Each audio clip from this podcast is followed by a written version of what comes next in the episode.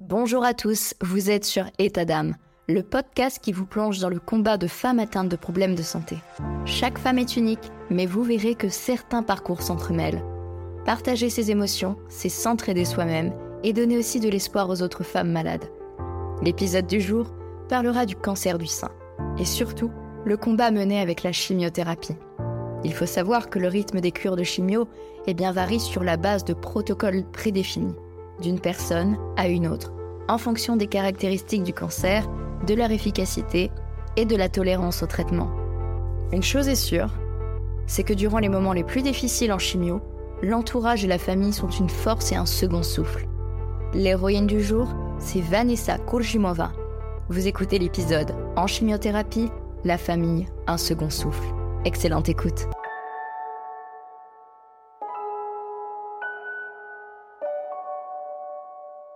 État d'âme, un podcast qui vous embarque dans l'esprit et le corps des femmes.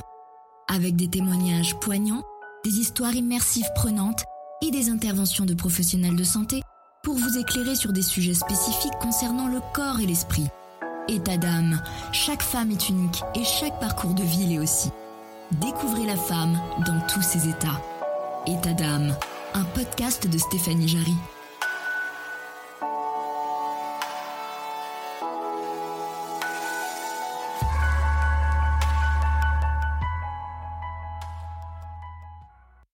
Bonjour Vanessa, donc merci à toi d'avoir accepté de partager avec nous ton histoire.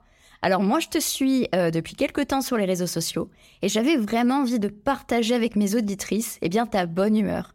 Et j'en profite aussi pour te dire que j'adore ton style. Donc ça n'a rien à voir avec le sujet du jour mais en tout cas j'adore ton style et tu es vraiment rayonnante. Pour ceux qui ne te connaissent pas encore, tu es professeur des écoles, tu es maman de trois enfants et tu as appris eh bien, ton cancer du sein le 29 juin 2022. Alors comment a été euh, détecté ton cancer? Alors euh, moi en fait j'ai perdu ma mère d'un cancer du sein à l'âge de 17 ans. Euh, dans ma famille il y a beaucoup de femmes qui ont eu un cancer et qui en sont décédées donc mes sœurs et moi on est très suivis. Donc en fait depuis l'âge de 30 ans je fais des mammographies tous les ans. Donc là comme d'habitude j'ai fait ma mammographie le 29 juin 2022. Faut savoir que j'ai perdu mon père en décembre 2021. Ça a été un très gros choc pour moi. Ça a été très très dur parce qu'on était très fusionnels.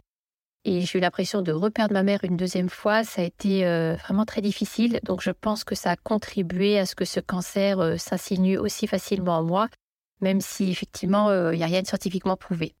Donc j'ai fait ma mammographie comme tous les ans le 29 juin 2022 et le radiologue a tout de suite vu une petite boule et m'a dit euh, qu'il faudrait faire une biopsie en urgence dès le lendemain. J'ai bien vu que quelque chose n'allait pas et il n'a pas voulu me dire, enfin il m'a pas dit que j'avais un cancer, mais je pense qu'il le savait, il ne voulait ni m'affoler euh, ni me le dire.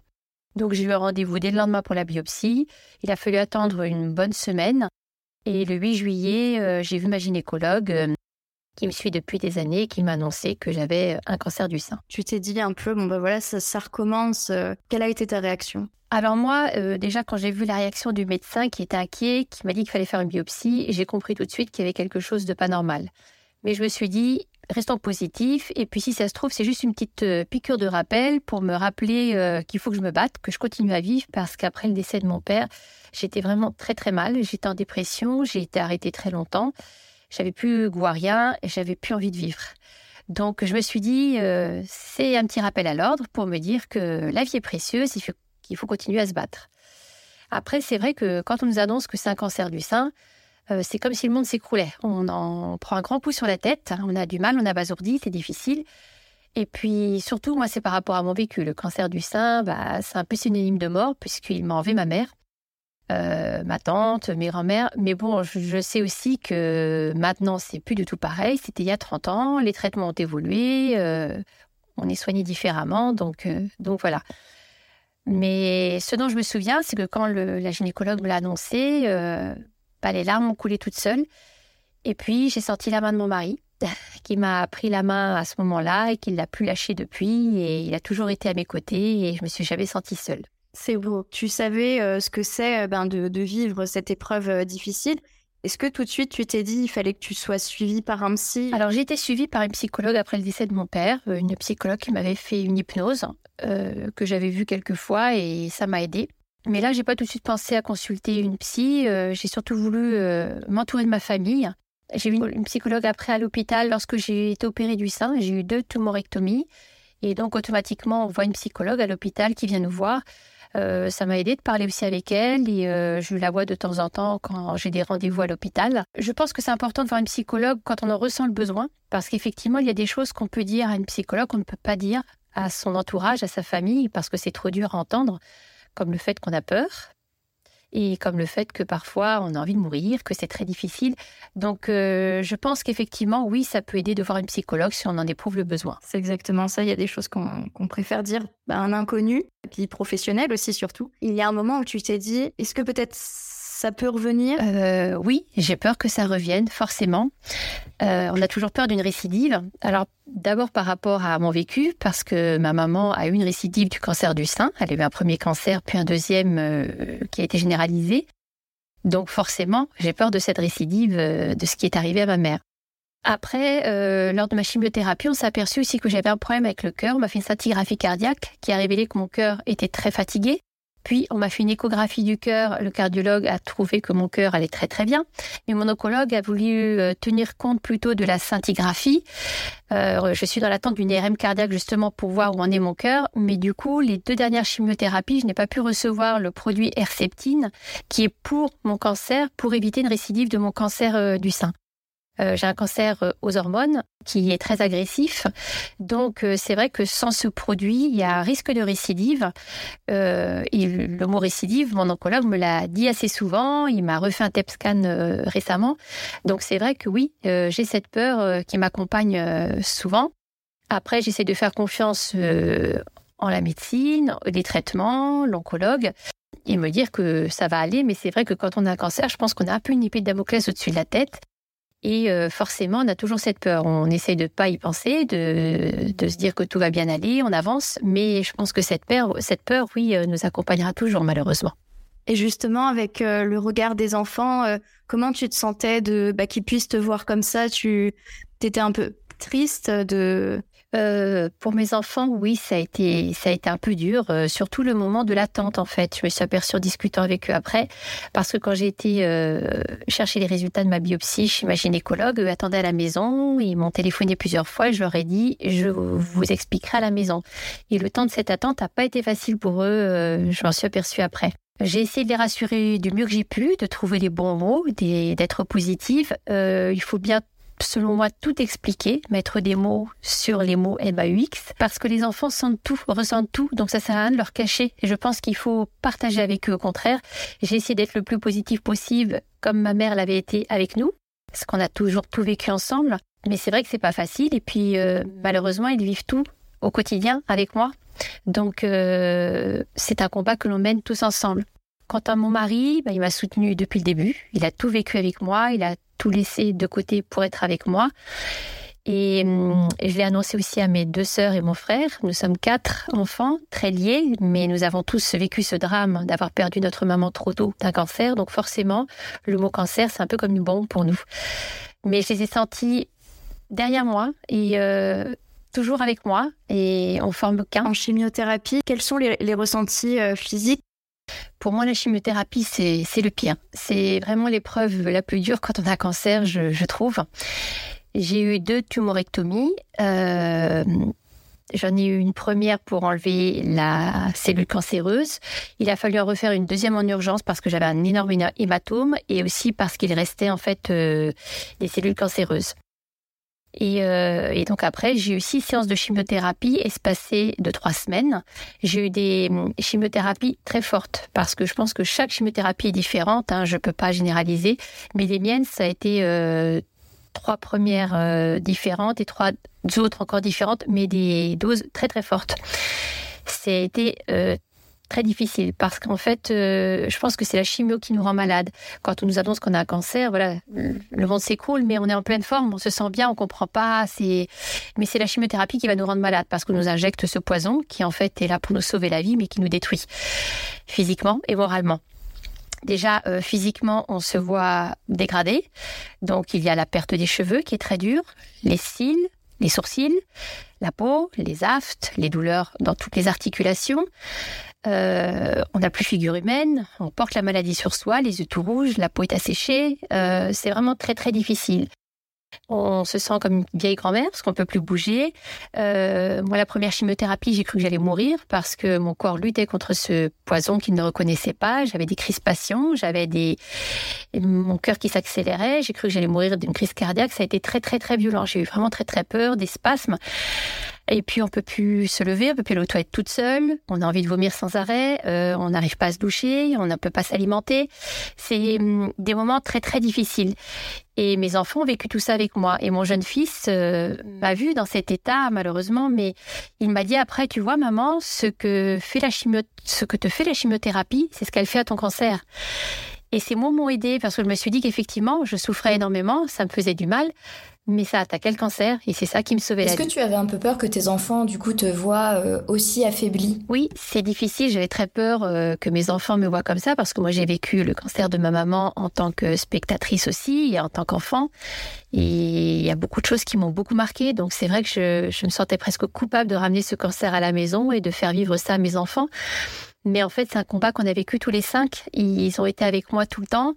Je les ai mis à contribution. Ils étaient contents de m'aider, de, de, de, me promener, d'être avec moi. Et puis, quand il a fallu me raser la tête, on était tous ensemble. C'est mon mari qui m'a rasé la tête. Euh, mon fils était là, l'aîné aussi. Ma fille a filmé pour immortaliser ce moment. Euh, on était tous ensemble. Et la première chose qu'ils m'ont dit quand mon mari m'a rasé les cheveux, c'est Tu es belle, maman. Et c'est vrai que dans le regard de mes enfants dans le regard de mon mari, je suis sentie belle j'ai continué à être belle, alors que moi, j'évite le miroir parce que je me supporte plus. Et c'est important. on sent beaucoup d'amour et c'est cet amour qui nous porte. Est-ce que ça a été euh, le moment le plus symbolique? Oui, euh, le moment le plus symbolique de ma chimiothérapie, effectivement, c'est quand je me suis rasé les cheveux. Alors déjà, quand j'ai su que je vais avoir de la chimiothérapie, euh, j'ai voulu me couper les cheveux tout court. il y a deux ans, jour pour jour, je m'étais coupé les cheveux, je les avais très longs et j'avais coupé mes cheveux au carré parce que je voulais en faire dans une association euh, qui fait euh, avec les cheveux naturels des perruques pour les personnes en chimiothérapie justement. Et là, je me suis dit, euh, je voulais qu'il ressorte du positif de ce cancer. Je voulais pas laisser le cancer me voler mes cheveux. Je voulais en faire don. Donc j'ai coupé mes cheveux tout court. Enfin, c'est mon coiffeur depuis de longues dates qui m'a coupé les cheveux et j'ai pu en faire don à cette association. Et après la première chimiothérapie, 17 jours après, les cheveux commencent à tomber. On m'avait prévenu. Donc c'est vrai que quand on commence à se passer la main dans les cheveux, qu'on les retrouve dans la main ou sur l'oreiller, c'est un moment très très difficile psychologiquement. Pour moi, c'est le moment un peu le plus dur. Et c'est pourquoi j'ai voulu que mon mari me rase les cheveux, tout comme mon père l'avait fait il y a 30 ans pour ma maman, dans un geste d'amour incroyable. Donc mon mari m'a rasé les cheveux et il a voulu que je lui rase après aussi également. C'était un moment très fort. Et curieusement, après avoir rasé les cheveux, je me suis sentie comme libérée, plus forte, prête à combattre euh, encore plus. Et ça m'a libérée d'un poids. Quelles sont les prochaines étapes euh, de ton traitement? Alors, les prochaines étapes, ça va être la radiothérapie. Je commence lundi prochain. J'ai 33 séances de rayons tous les jours, sauf le week-end et jours fériés. Donc euh, voilà, je ne sais pas encore trop, je ne connais pas, je peux pas trop en parler pour l'instant, mais euh, je pense qu'après la chimiothérapie, ça sera quand même moins dur. Euh, je suis toujours en attente de l'IRM cardiaque pour savoir s'ils pourront faire les rayons, ce qu'on doit en faire dans le sein gauche, sous les aisselles, et aussi un peu dans le milieu au niveau du cœur. Donc je suis toujours dans l'attente de cette IRM cardiaque. Et après, normalement, j'ai euh, un an d'injection de ce fameux produit Herceptine, mais toujours euh, si le cœur le supporte. Et après, cinq ans d'hormonothérapie. Est-ce que tu peux expliquer en quoi consiste la radiothérapie et l'hormonothérapie? En quoi cela va t'aider pour ceux qui ne, qui ne connaissent pas du tout? Alors la radiothérapie, en fait, ils utilisent de la radiation pour détruire toutes les cellules cancéreuses, pour bloquer leur capacité à se multiplier. Parce que même si on enlevait les cellules cancéreuses et que la, chimiothérapie, a priori, a tout enlevé, c'est tellement minime, microscopique, ça ça ça se voit pas et ça peut revenir parce que mon cancer réagit aux hormones et il est très agressif. Donc en fait, euh, c'est les radiations, elles vont essayer de, de de tout enlever en fait. Les rayons vont tout détruire normalement. Et l'hormonothérapie, c'est pareil. C'est un, c'est un traitement médicamenteux qui agit sur l'ensemble du corps et qui a pour but d'empêcher la stimulation de certaines hormones sur les cellules cancéreuses. Après, je ne sais pas non plus trop quel produit j'aurai exactement, euh, s'il y a des injections avec. J'ignore, je ne connais pas encore euh, tout à fait le protocole de l'hormonothérapie que j'aurai. Si jamais euh, tu avais un conseil à donner aux auditrices bah, qui nous écoutent et qui sont actuellement en chimiothérapie et qui sentent plus mal, qui n'arrivent plus bah, à se regarder dans le miroir parce qu'elles se sentent elles savent peut-être plus qui elles sont moralement, le moral dans les chaussettes. Hein. Oui. Qu'est-ce que tu pourrais leur dire Un petit message J'ai envie de leur dire de s'accrocher parce que la chimiothérapie, c'est vraiment un passage très très très difficile, ça nous détruit complètement. À la fin, on est comme une ville bombardée. En fait, euh, il faut tout reconstruire, donc ça demande énormément de temps. Mais je pense qu'il faut s'accrocher à ces mots qu'a dit mon fils. En fait, si, la chimiothérapie nous fait ça, c'est ce qu'elle fait au cancer. Donc se dire qu'en fait, on est en train de détruire le cancer, que ça nous rend malade, mais ça nous sauve la vie. Il y a aussi les piqûres de granulocytes qu'on nous fait suite aux chimiothérapies. Moi, j'en avais cinq euh, au lendemain des chimiothérapies. C'est des piqûres qui nous aident à remonter les globules blancs pour pouvoir vivre normalement. Mais en même temps, elles nous rendent aussi malades, elles nous affaiblissent et elles nous donnent des douleurs articulatoires et puis un peu euh, l'état euh, grippal. Donc c'est pas facile. Mais euh, il faut se dire que ça passera, même si quand on est dans ce moment-là, on n'a pas le recul nécessaire pour se dire que ça va passer, que ça ira mieux. Dans ces moments-là, on a juste envie que ça s'arrête, on a envie de mourir, on a tellement mal, on souffre. Mais s'accrocher en se disant qu'il y aura des jours meilleurs, qu'il y aura le soleil au bout du tunnel, cette fameuse lumière, on va la voir.